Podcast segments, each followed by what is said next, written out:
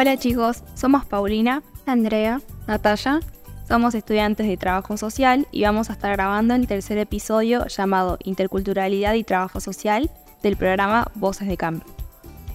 Hola chicas, justo la estaba por avisar que tengo una fiesta el fin de semana y quería saber si me querían acompañar. Hola amiga, justo tenemos que hacer un trabajo con Pau para la universidad. Sí, estamos haciendo un proyecto que se llama COIL. Tiene como objetivo la interculturalidad, comunicándonos e interactuando con personas de Colombia que también estudian trabajo social. Ay, qué lindo. ¿Y qué tema están trabajando?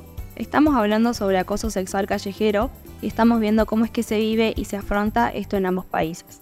Cuentan las chicas que allá en Colombia es algo re normal, si bien hay un proyecto de ley que busca prevenir y sancionar el acoso callejero como delito autónomo, no creen que tenga tanto resultado. Claro, acá está la Ley de Protección Integral de las Mujeres que tiene como fin prevenir y sancionar este acoso sexual callejero. Sí, pero lamentablemente es algo que vivimos día a día y con la ley no basta. ¿Y qué tal va quedando así trabajo? Re bien, ya estamos terminando nuestra parte, hicimos encuestas preguntando cómo las mujeres viven esto. Las chicas de allá se reanimaron e hicieron un video saliendo a la calle con ropa corta y grabando la reacción de los hombres. Imagínate hacer eso, las chicas nos contaron que tuvieron que prepararse psicológicamente para poder grabarlo. Hola chicas, ¿qué te lo fue con el trabajo? Hola amiga, re bien por suerte.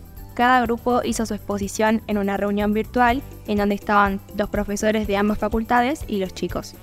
A los chicos les re gustó el video que hicieron las de Colombia, les impactó, ambas profes las felicitaron.